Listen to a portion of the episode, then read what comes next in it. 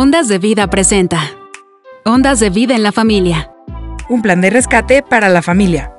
Con el doctor Roberto Torres. Comenzamos. El tema del día de hoy, Mamá 24-7. Primera parte. Hacia mí, oh mi Dios, mi anhelo es más y más de tu amor.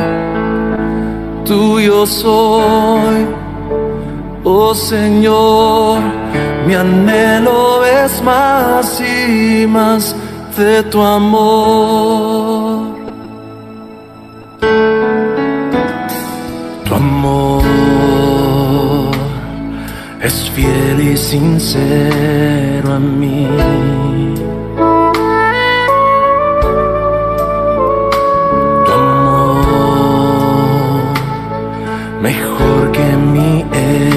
Existir.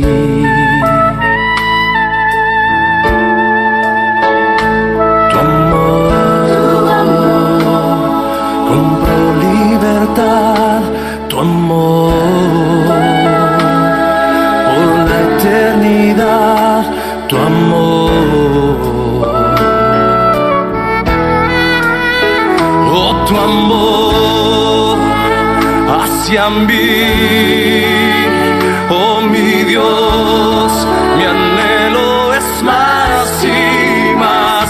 tu amor. Tuyo soy, oh Señor, mi anhelo es más y más de tu amor hacia mí. Oh mi Dios, mi anhelo es más y más de tu amor.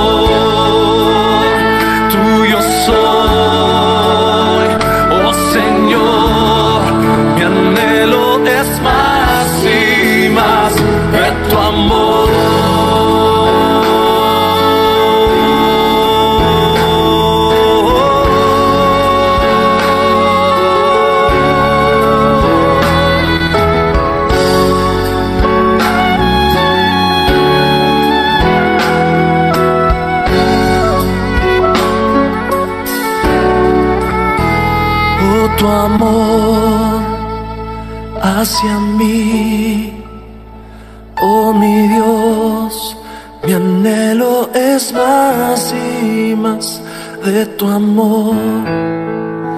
Tuyo soy, oh Señor, mi anhelo es más y más de tu amor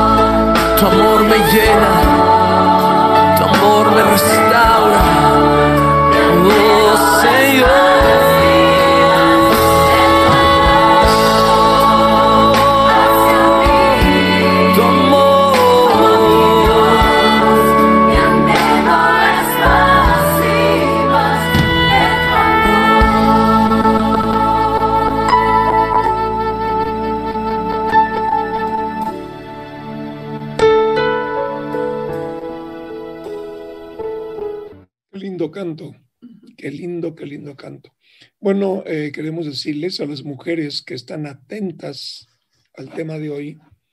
El tema de hoy se llama Mamá 24 horas al día, los siete días a la semana. Es un tema, les quiero platicar, nosotros que estamos dedicados a compartir con la familia los secretos para ser feliz. Eh, pedimos a nuestros colaboradores que le preguntaran a las mujeres cuáles son los temas que más les interesa escuchar. ¿Dónde está el estancamiento del matrimonio?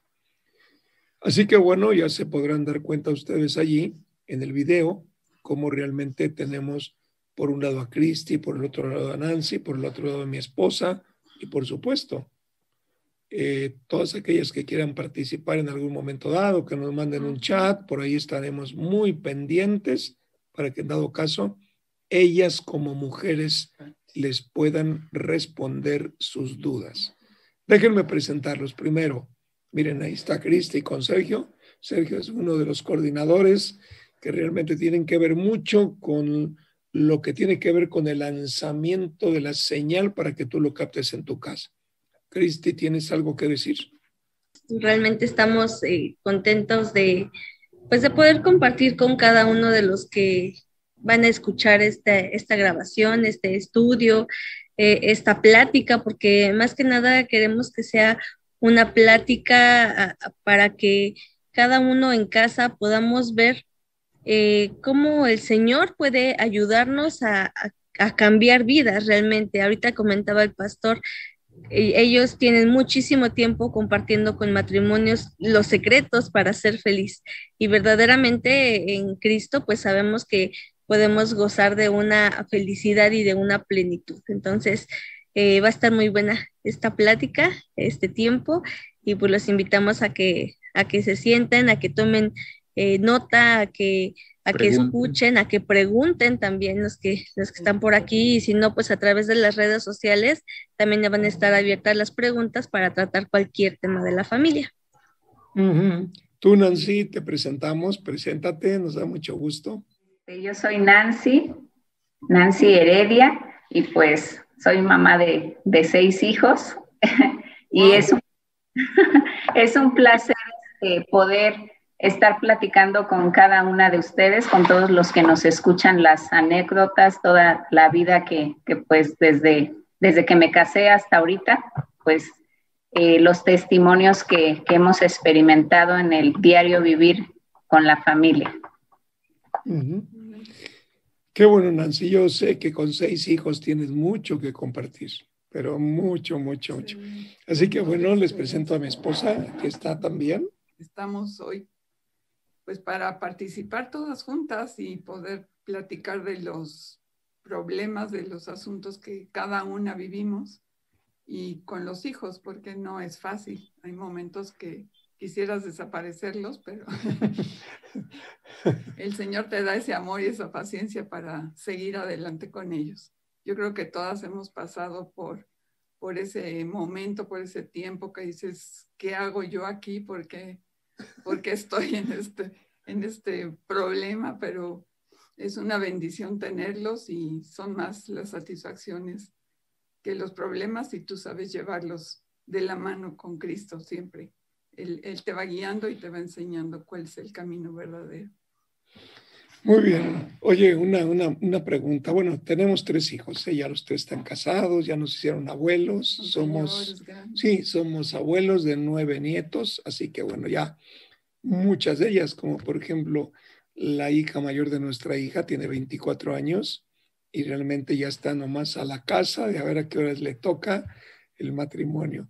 Le decimos, bueno, mientras disfrútalo, ya llegará, ya llegará el galán. Ahorita que cantábamos este hermoso canto de tu amor. Yo quisiera preguntarte, Cristi, oye, cuando tú decidiste casarte y te presentaste en la iglesia vestida toda de blanco, toda hermosa, ¿hubieras comprendido el canto que acabamos de cantar? No, definitivamente no. ¿Por qué? ¿Qué, ¿Qué, pensabas en aquel momento de tu boda? Híjole, lo que pasa es que uno, uno cree que el amor es esa parte romántica, los sueños, el amanecer con el esposo, el agarrarse de la mano siempre que camines. la verdad es que como chica soñadora, eso es lo que, o, la, idea que te ponen en, las películas, ¿no? Y fueron felices para siempre. Uno, uno cree que eso es el amor. Y, y cuando, híjole, cuando viene el Señor a, nuestra vida y nos muestra un panorama completamente distinto de lo que es el amor, entonces es ahí cuando nos cambia toda la mentalidad porque eh, vemos que Él es amor, que se nos quita esa idea romántica de, de fueron felices para siempre. Y, que, y que realmente tomados de la mano sí del esposo, pero más bien del Señor, estar bien tomadas de la mano del Señor, es, es, el, es la forma en cómo vamos a poder transitar cada uno de los obstáculos y situaciones que como matrimonio siempre se presentan. Entonces, híjole, el, el Señor es el amor, hay que conocerlo primeramente a, Él para poder uno amar, porque cuando te casas tú dices, uy, no, sí, te amo con todo mi corazón y, y si no, no me casaría contigo, pero no es cierto. Cuando conoces a Dios, cuando Dios habita realmente en tu corazón y te llena por completo, ahí es cuando empezamos a vivir y experimentar el verdadero amor. Y entonces ahora sí podemos amar con ese mismo amor del Señor. Oye, Cristi, y aprovechando que tienes la palabra, realmente cuando tú decides ponerte tu vestido blanco, invitar a muchos amigos, familiares, compañeros de trabajo a tu boda, exactamente qué buscabas al casarte por la iglesia con todos estos de testigos. ¿Qué buscaba? ¿Qué buscabas? Que ya se acabe esto, ya Dios. Algo buscabas. Porque te podías haber casado solamente por el civil pero dijiste no, hay que casarnos por la iglesia, algo buscabas, algo. Te voy a hacer pensar, voy a hacer pensar a Nancy, voy a hacer pensar a Neus, mi esposa, ¿qué buscabas exactamente?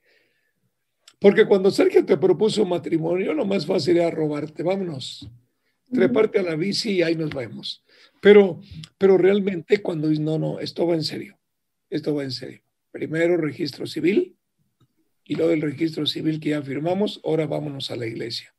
Pero ¿a qué ibas a la iglesia? ¿Qué buscabas? Pues yo creo que buscaba, buscábamos hacer las cosas bien, ¿no? Es decir, no, vamos a, iniciar esto bien, no nos vamos a divorciar como todo el mundo este, ahora está muy de moda. Eh, y buscábamos hacer las cosas bien, pero, pero de alguna manera no tienes el discernimiento para en ese momento decirle, Dios, guíame en mi matrimonio. O sea, uno pudiera mencionarlo, pero en mi caso, en la inmadurez en la que, en la que nos casamos, porque nos casamos muy inmaduros, eh, no teníamos el discernimiento para decirle, Dios, bendice nuestro matrimonio y guíanos. Ahora, después de, de ya algunos años que conocemos a, Dios a través de Jesucristo, ahora sí podemos decirle y podemos estar todos los días ahí pidiéndole dirección y guía para, para poder afrontar cada situación. Pero en ese tiempo, pues uno sí cree que puede llevar su matrimonio a la iglesia y, que lo bendiga Dios y que además todo mundo te vea, ¿no? Que estás casada bien y que, y que ante la sociedad estás casada bien y estás con el vestido y el, la ilusión a lo mejor también de, pues de la familia, de los papás, de la mamá, que, estás haciendo las cosas bien. Pero eh, realmente cuando conocemos a Cristo, hasta ese momento es cuando le pedimos dirección para, para nuestra vida de matrimonio. Oye, Cristi, pero me has pensado una cosa, mira. Eh, realmente yo veo la emoción con que las mujeres, por lo general, eh, preparan su boda. Se van a buscar el vestido más hermoso. Bueno, hasta dietas se aplican para que el vestido les luzca, su cuerpo hermoso. Eh, ahí hay muchas emociones mezcladas, ¿no? El verte vestida de blanco, yo creo que es un sueño de toda mujer. Yo creo que tu niña, pues, a, sus escasos años de edad, en algún momento dado también va a querer vestida de blanco casarse, ¿no? Presentarse. Pero yo veo lo siguiente, ahí hay un punto clave. Todo esto que por la emoción te, te fue conduciendo para preparar el día de tu boda, Fíjate que en el fondo, cuando tú decides casarte en la iglesia y por la iglesia, yo creo que aunque no lo has dicho, tú buscabas la bendición de Dios. Porque si no, el sacerdote o el pastor o quien te haya casado no te la da. Si tú le dices nada más, préstame la capilla porque quiero lucir mi vestido, te dicen, no, pues, estás loca, ¿qué te pasa?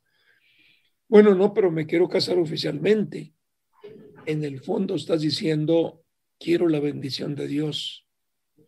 Yo quiero llevar la bendición de Dios. Ese es un punto de arranque muy importante, porque yo también, ahora voy a hablar como hombre, yo también, definitivamente, yo buscaba la bendición de Dios. Tú mencionaste algo, porque yo quería llevar las cosas en serio.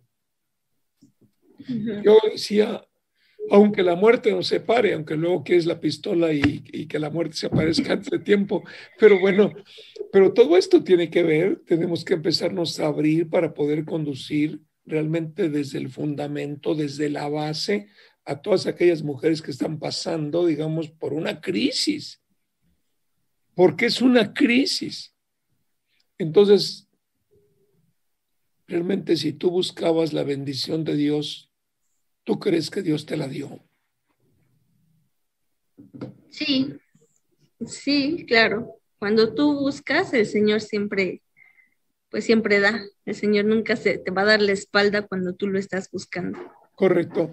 Y la bendición de Dios, ¿para qué la buscamos? Para que bendiga tu matrimonio, para que bendiga tu luna de miel, para que bendiga la fiesta de la boda.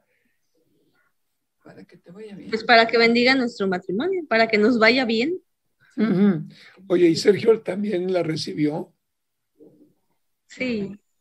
Eh, pero, pero sí existe, bueno, yo lo siento así, una parte más romántica en la mujer por tener esa boda este, con la fiesta, por la iglesia. Ya nos habíamos casado nosotros por el civil, pero sí estaba esa parte eh, eh, eh, que es especial de la mujer y es el sueño de la mujer, ¿no? El, el vestido blanco y todo eso. Oye, Sergio, ¿te temblaban las piernas ahí en la boda? Eh, pues, pues sí, hermano, la verdad es de que sí. No, no, te lo digo porque a mí también, ¿eh? yo, yo, yo, de verdad, yo te digo una cosa, yo tenía miedo de casarme. Porque, y, si fracaso, mi hermano. Sí. No, no, sí, es, es, es, muy normal, ¿no? O sea, la responsabilidad que recae sobre nosotros los varones, porque acuérdate que nosotros los varones regularmente somos los que determinamos pedirle a la novia casarnos. Si no está la voluntad del varón, no hay boda, por mucho que la mujer quiera. Pero sí me gusta dejarle asentado a las mamás que verdaderamente cuando tomamos en serio el matrimonio de los varones, Eso. nos tiemblan las piernas uh -huh. cuando vamos ante tanto testigo a buscar decirle a Dios, voy en serio con mi matrimonio. Y hay una pregunta.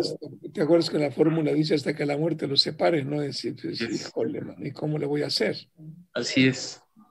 Cuando, cuando nosotros nos casamos hubo una pregunta que, nos puso a pensar antes de firmar, porque nos dijeron, ¿su matrimonio va a ser por bienes mancomunados o separados? Y esa pregunta dice, oye, si mejor separados por si no la hago, por si cada quien tiene que tomar después sus cosas y retirarse, cada quien se lleva lo suyo. Pero ahí, ahí tomamos la decisión, fíjese que fue un momento ahí muy clave porque dijimos, bueno, para mí no tengo problema en mancomunados porque no está en mi pensamiento separarme ahorita. Y pues bueno, ella también tuvo que tomar esa decisión para estar en acuerdo y, y firmar pues con, con, bien. Pero esa pregunta yo me acuerdo que nos, nos, nos, vol nos volteamos a ver, de, nos vamos a separar, ¿qué vamos a hacer más adelante? Pues yo creo que es muy válido lo que dices, ¿no? A mí también me lo preguntaron. Uh -huh. Y yo le dije aquí a mi novia, le dije, oye, ¿compartimos la bici? ¿Qué otro bien podemos, podemos en un momento dado? Y por ahí los amigos y la familia decían, no se metan en broncas, bienes separados, porque luego el divorcio, o sea, ya daban asentado. Sí. Exacto. Sí. Va a presentar un Para los impuestos. sí. Pero yo, yo, yo les voy a confesar algo aquí, aprovechando que tengo la voz. Fíjense que cuando yo era muy joven, empezaba allá en mis tiempos a mirar que el gozo con el que mis hermanos se casaban poco a poco iba desapareciendo. Todo es normal, una cosa es la ilusión, la boda, y la otra cosa es enfrentarte a la realidad. Al día siguiente. De lo, al día siguiente de la luna de miel. Ya cuando regresaste a Acapulco, todo es padrísimo. en Acapulco no pasa nada, mi amor, por toda la eternidad, yo contigo y tú conmigo. Ay, a veces desde ahí. Híjole, sí, como tú dices, ¿no? A ver, comparte. No, que a veces desde la luna de miel, según cómo, cómo se comporte el, el, el varón, que tan, tan fino y, este, y lindo sea con la mujer, ya desde ahí la mujer queda, puede quedar destrozada desde la primera noche Sí. de bodas, ¿no? Y que se termine todo. Sí.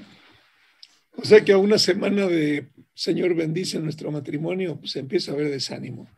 Eh, y quiero invitar a las mujeres, miren, les vamos a hablar en términos sencillos, muy, muy sencillos. No vamos a esconder nada. Nosotros no estamos para esconder. Nosotros estamos para compartir con ustedes lo que a través de casi 40 años de consejeros hemos visto en los matrimonios. Así que les animamos, no les dé vergüenza de los temas que vamos a tratar. Ya mi esposa se aventó fuerte ahorita. No, si te tratan mal desde la luna de miel, pues ya para qué regresas, ¿no? Mejor agarras tu vestido, lo empacas y te vas con tus papás otra vez. Pero bueno, este, y tú, Nancy, ¿qué nos opinas de esto? Tú cuando eres, porque tú te casaste muy niña, muy chiquita, ¿no? Cuéntanos. Pues sí, este, mi historia es diferente. Eh, yo cuando entré al, al CONALEC para estudiar mi prepa, bueno, siempre primaria y secundaria yo lo estudié en la mañana. Entonces, cuando terminó la secundaria, pues yo lo único que quería estudiar era estilista, belleza, no me gustaba otra cosa. Cuando lo compartí con mi mamá que yo quería estudiar belleza, en ese tiempo se veía como, como estilista, como que es una carrera muy, como pues muy cortita y como que no vale mucho, ¿no? Entonces ella me sugirió y dijo, no, mejor estudia otra cosa. Y después, este, pues ya con los años estudias eso, al cabo eso es muy cortito. Pero pues a mí ya se me había pasado todo y lo único que, daba, que quedaba era el CONALEP. Entonces le dije a mi mamá, bueno, está bien, me voy a ir a buscar escuela. Me acuerdo que pues le hablé a una amiga que también ella no estaba inscrita ya en ninguna prepa y le dije, oye, ¿tú vas a estudiar? Y me dijo, sí, pero ya se me pasaron todas las convocatorias de, pues de, de, para hacer el examen.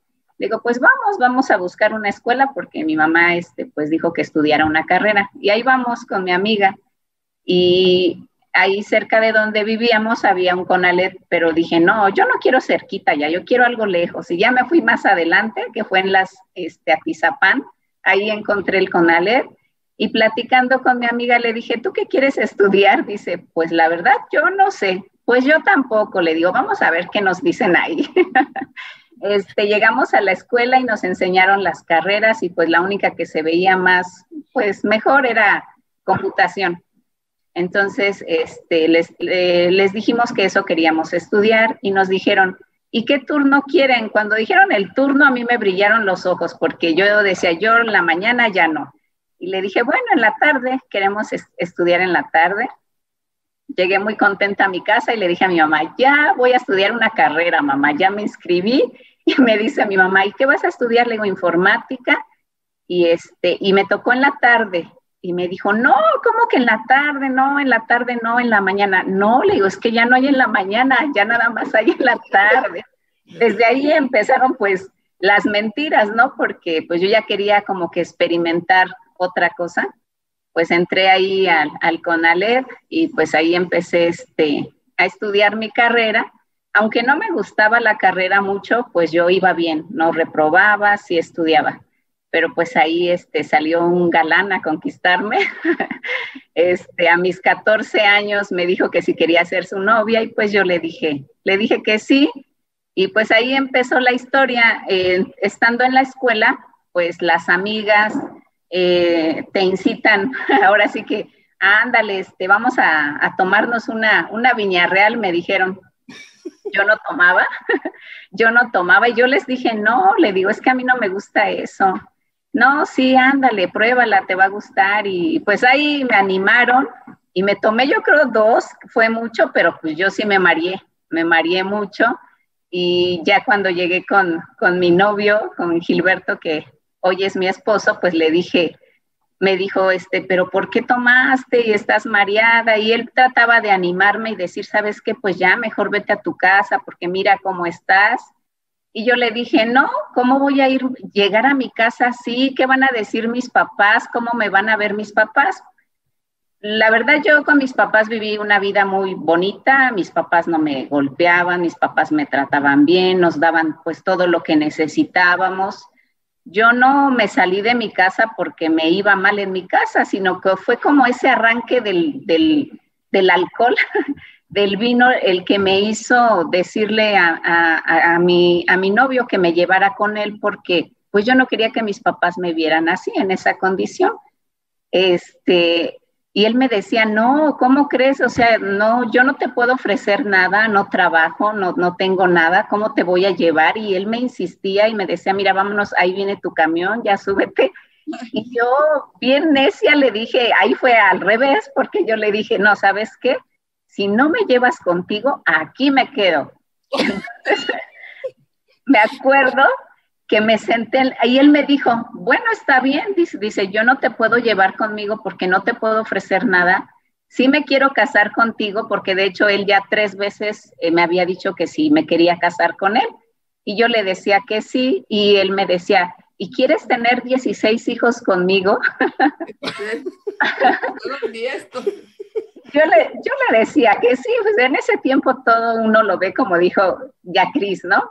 Yo me imaginaba el despertar con él abrazados, me imaginaba todo lo bonito, porque estábamos enamorados, entonces yo decía, ay, qué bonito ha de ser este, despertar los dos ahí en la cama, abrazados, viendo el sol, y, aparte porque mis papás en ese tiempo, pues, ahí empezaron en la, en la escuela, era mucho de convivios, de convivios, de fiestas. Yo en el salón donde estaba, yo era la más chica, había chicos ya hasta de 35 años, veintitantos años. Entonces, para mí, el entrar a ese salón y ver a chavos más grandes y chavas más grandes y que ellos fumaban, tomaban y decían, vámonos a mi casa, a mí eso como que me brilló porque mis papás no me dejaban ir a fiestas.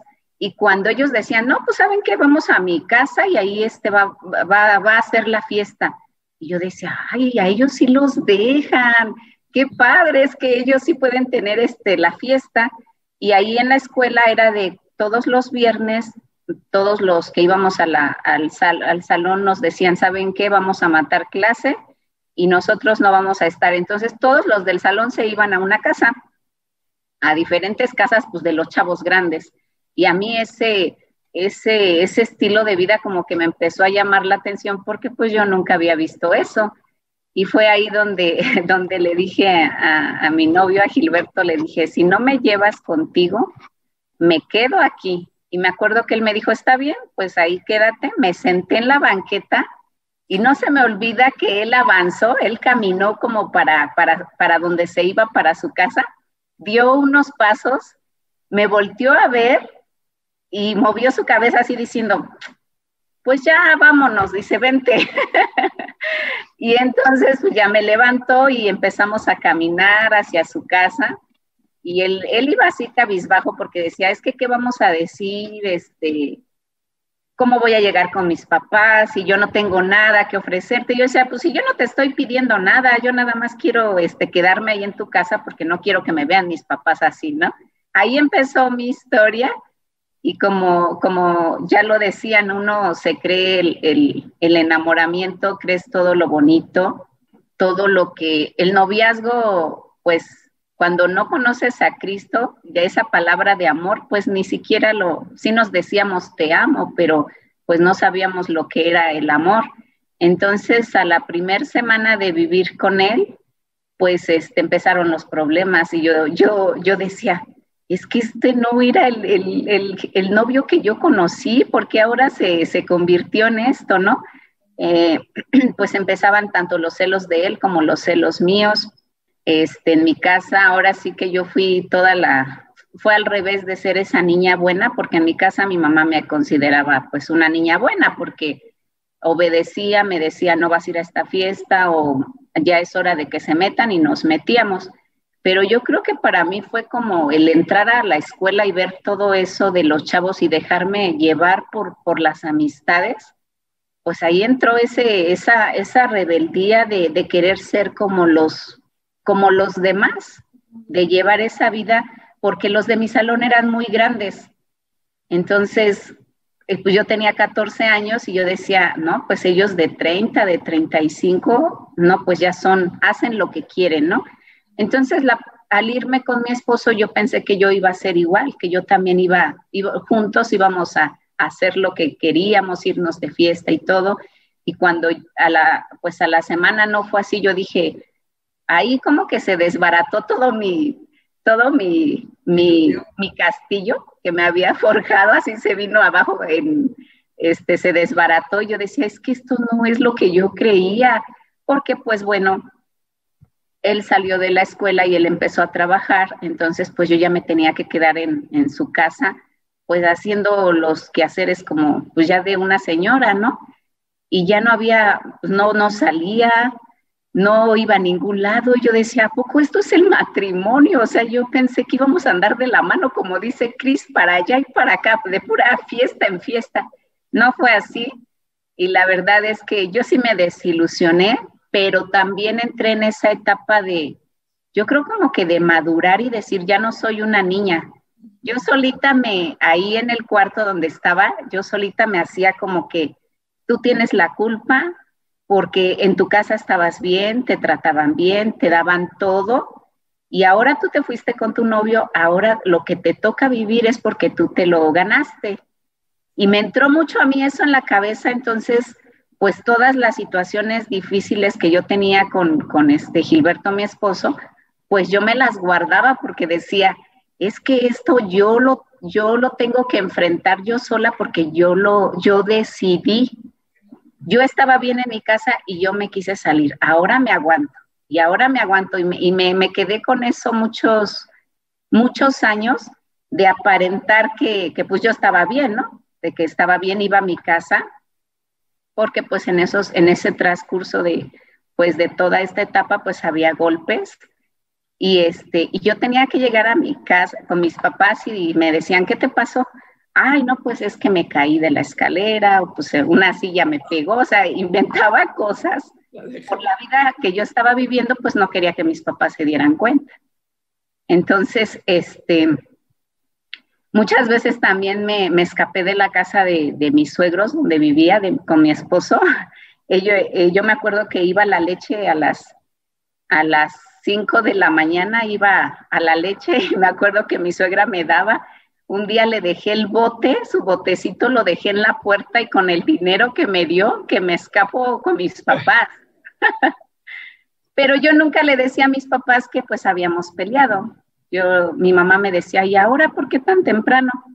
Ay, es que me quise venir con ustedes de la mañana y, me decía Gilberto, no, pues al rato viene por mí porque sabía que pues él me iba a buscar y pues me iba a hablar bonito y ya me iba a convencer y me tenía que ir con él, ¿no? pero sí entré en una etapa, los dos yo creo que tan jóvenes, porque pues no, no, sabíamos nada de matrimonio, no, sabíamos, no había quien nos diera una guía, pues yo no conocía ahora sí que a, a, Jesucristo, yo iba de niña a una iglesia cristiana, pero solamente de oídas, solamente escuchaba y escuchaba. Y para mí fue todo lo contrario ahorita que, que, lo escuchaba y decir que Cris y Sergio buscaban la bendición de Dios al casarse bien, pues yo huía de Dios, fue todo lo contrario, porque como yo sí sabía que estaba haciendo cosas malas, que no le agradaban a Dios, porque desde niña me, me, llevaban a una iglesia y yo escuchaba de la palabra, pues yo cuando entré a la escuela y empecé que a tomar, que a andar con los amigos, yo fue lo contrario. Yo no quiero nada de Dios porque sé que estoy haciendo cosas malas y para mí fue al contrario, huir, ¿no? querer huir de, de, Dios y cuando yo me fui con mi, con mi esposo, pues para mí fue ese otro, otro, ¿cómo se puede decir? Otra cosa muy fuerte porque yo sabía que le había fallado a Dios. O sea, esa era la carga más fuerte que yo tenía porque decía, pues yo sabía que estaba haciendo las cosas mal, pero seguí, seguí, seguí. De hecho, eh, cuando me preguntaban en el CONALEP, en la escuela, ¿y tú de qué religión eres? A mí me daba vergüenza decir soy cristiana. Y yo les decía, ay, pues soy católica, igual que, que, todos, porque en ese tiempo era muy raro que, que, hubiera cristianos, no como ahora. Ahora, pues la mayoría se dice cristianos y aunque no son, dicen que son cristianos pero en ese tiempo no, en ese tiempo era como mucho más los, pues la, la iglesia, este, la religión católica. Yo le decía, ah, pues yo también soy católica. Yo no quería ahora sí que decir lo que, a lo que me habían enseñado, porque no estaba dando testimonio de eso, porque no podía decir soy cristiana, pues cuando estaba con las amigas diciendo cosas que no, o tomando, o queriendo fumar, porque nunca pude fumar, pero ahí queriendo, según fumar, pues a mí eso que había en mí decía, no, pues ¿cómo vas a decir que eres cristiana? No, al contrario, debes de decirlo que eres diferente, como que eres igual a ellos, ¿no? Entonces, para mí fue eso, mucho tiempo fue una carga muy dura el decirle le fallé a Dios y no poder acercarme a Él porque decía, me gané esto, yo ahora tengo que salir sola de esto, yo tengo la culpa y yo tengo la culpa y muchos años este, viví así, con esa culpa. Oye, Nancy, mira, me interesa muchísimo lo siguiente. Cuando tú diste ese paso, tú mencionabas le fallé a Dios. Yo te hago una pregunta. ¿Te fallaste a ti misma o le fallaste a Dios? Pues en ese tiempo yo no sabía y yo creía que le fallaba a Dios, pero en sí me fallé a mí misma. Exacto. Es muy importante entender esto. Es decir, yo me caso por la iglesia, cualquiera que sea, y en un momento dado voy a buscar la bendición de Dios. Dios me da su bendición, Él cree en mí, Él está dispuesto, Él lo único que me dice, yo te di mi bendición. A mí no me importa por qué iglesia te casaste. Yo te di mi bendición porque tú me la pediste tu y no te la voy a quitar. El problema es cómo nos presentan a Dios desde niños. No es que Dios traiga el chicote para darme un chicotazo porque fallé, no. Yo creo que si podemos aplicar un término es se entristece porque nos fallamos a nosotros mismos. Es decir, no le permití al Señor verdaderamente revelarme el propósito de una vida completa. Esto es importante. Mira, ¿por qué te lo digo? Porque cuando yo era niño, yo, yo, yo recuerdo que en Navidad yo no le escribía cartas a Santa Claus, ¿no? Santa Claus es un invento de Coca-Cola. Por eso, tú fíjate en el gordito, blanquito, con barbas, muy bonito, muy greñudito de canas, eh, con una sonrisa amable, impresionante. A mí en aquel tiempo no había Santa Claus, en aquel tiempo solamente se le escribía al niño Dios. Entonces me acuerdo que me decían, ¿y qué tanto le pides al niño Dios? Si te aportaste, bueno, ¿qué te platico? Me desanimaban. Entonces yo no merezco de Dios nada, me porté mal. Todo esto te va formando una imagen totalmente negativa de Dios. Entonces, por eso yo empiezo por la parte, ¿cuál es el propósito por el cual te casaste por tu iglesia? ¿Fuiste a buscar la bendición o no? Todo esto nos va llevando a un concepto de quitarle culpabilidad a la gente. Si, espérame, ¿te fallaste a ti misma? Sí. Ok, no le eches la culpa a Dios. Él te da la oportunidad de comenzar de nuevo.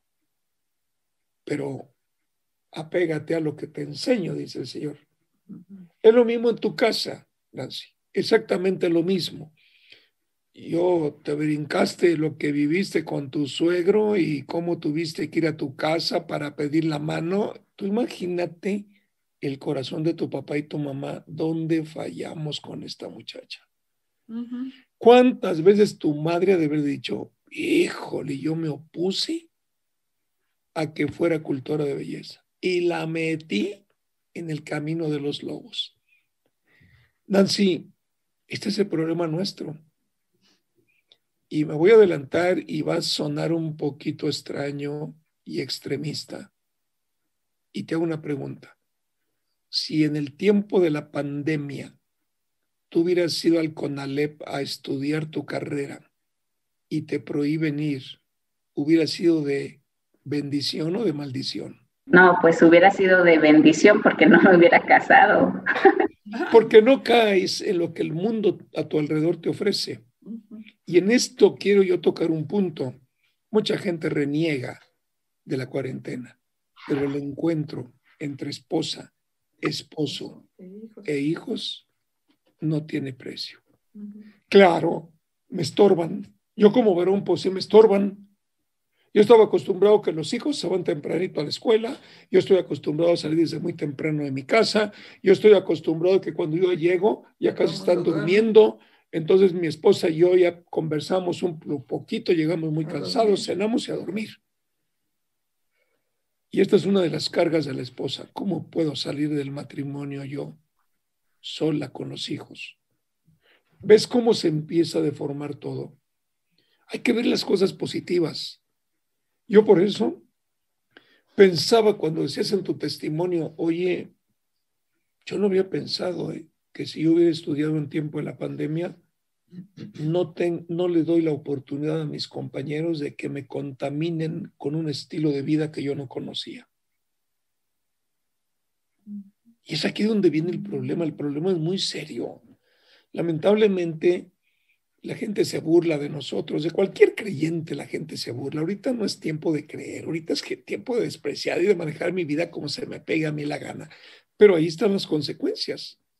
Por esto es importante que las mujeres le hablen a las mujeres. A otro día les vas a dar el testimonio, cómo tocaron la puerta y abrió a tu suegro y dijeron, ¿qué onda con esta chava? ¿No? Pero, pero bueno, todo tiene algo no sé si valga la pena que lo comentes, pues lo dejamos para otro día. Al fin va a haber muchos programas como estos porque los temas son muy interesantes, ¿no?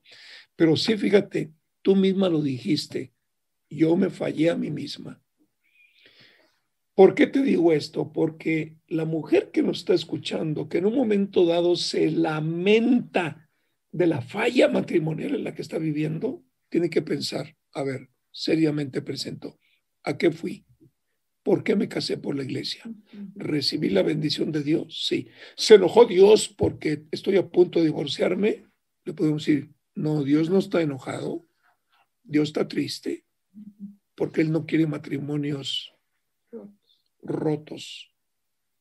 Pero si te dio la bendición, apela a su bendición.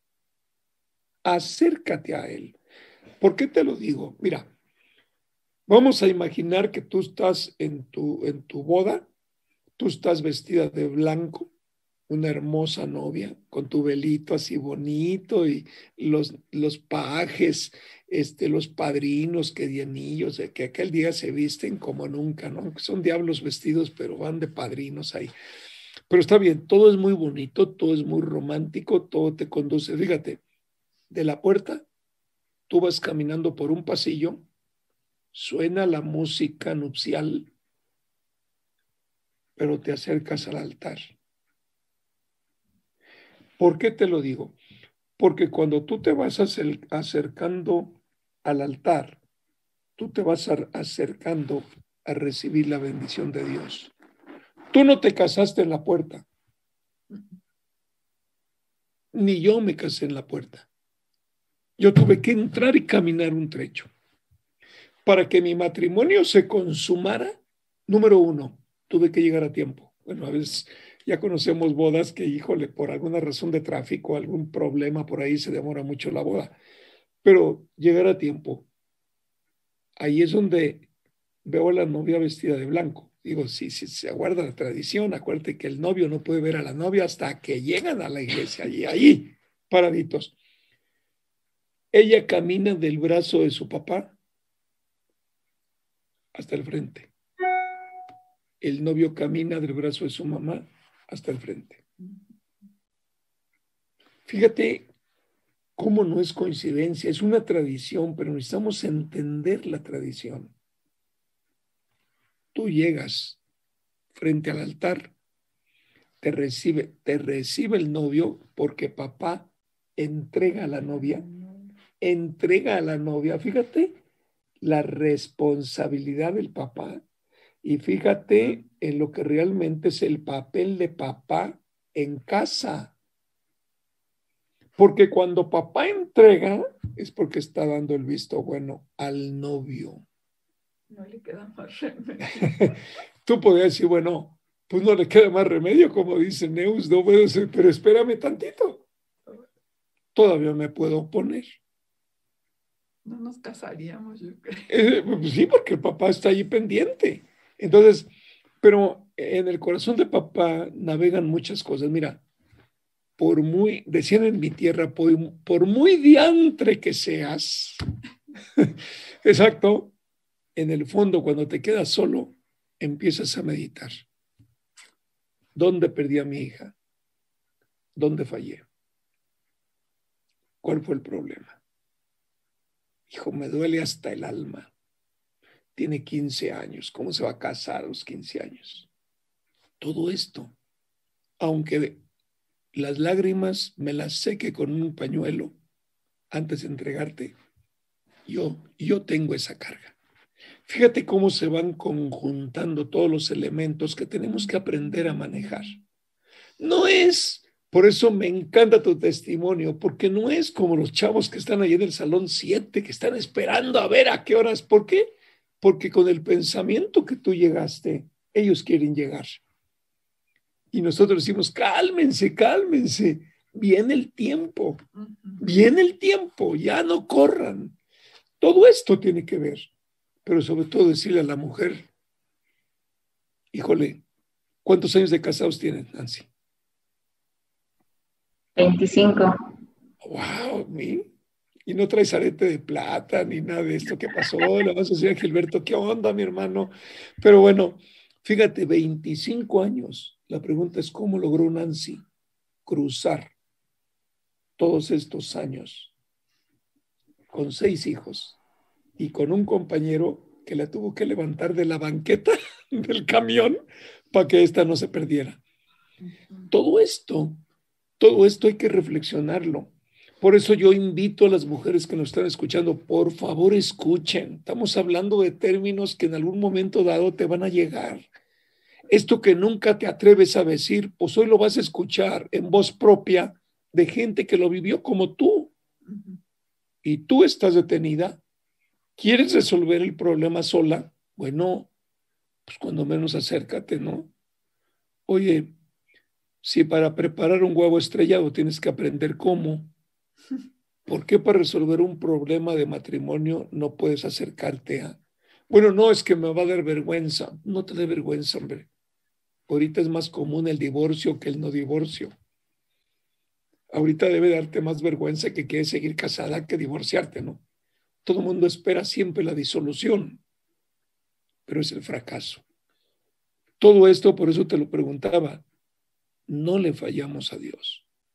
Yo me fallé a mí mismo. O sea, no tengo, oye, yo me acerco al Señor y le digo, oye, Señor, fallé, fallé, dame una oportunidad. Quiero cambiar. Es, es muy sencillo. Ya no tienes que estar buscando en la comadre, en el compadre, en, los amigos, en la compañera de trabajo.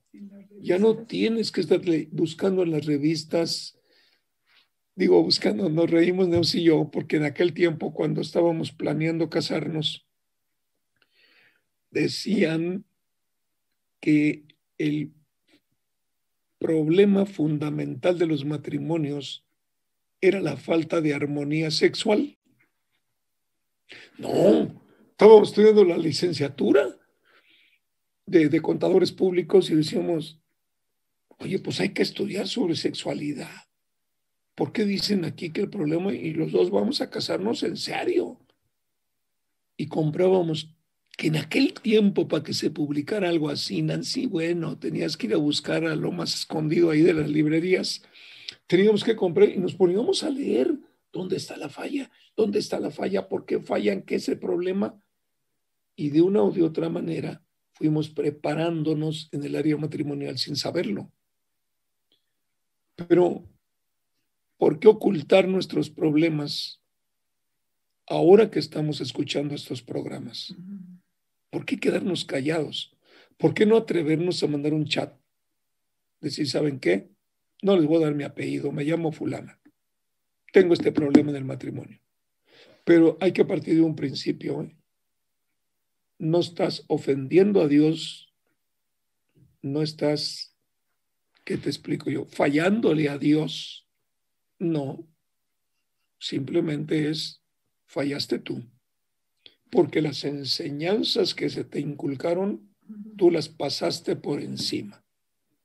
Y cuando pasamos por encima las enseñanzas de papi y de mami, el hoyo adelantito está. La caída está, pero en el mero punto. Por mirar tu rostro y tus manos tocar, por poderte abrazar. No puedo esperar, no puedo esperar por cargarte en mis brazos, tus mejillas besar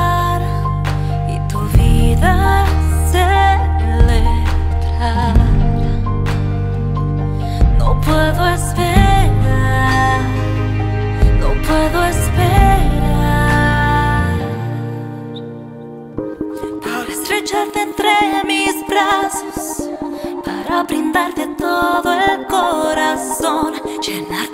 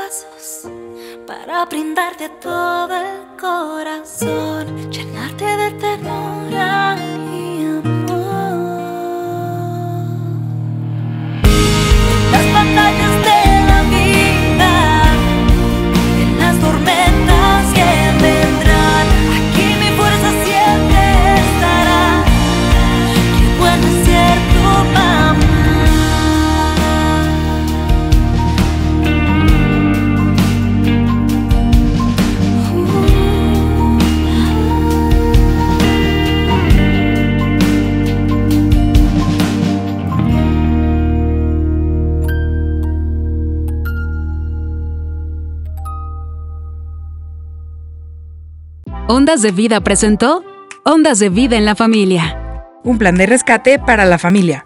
Con el doctor Roberto Torres. Hasta la próxima.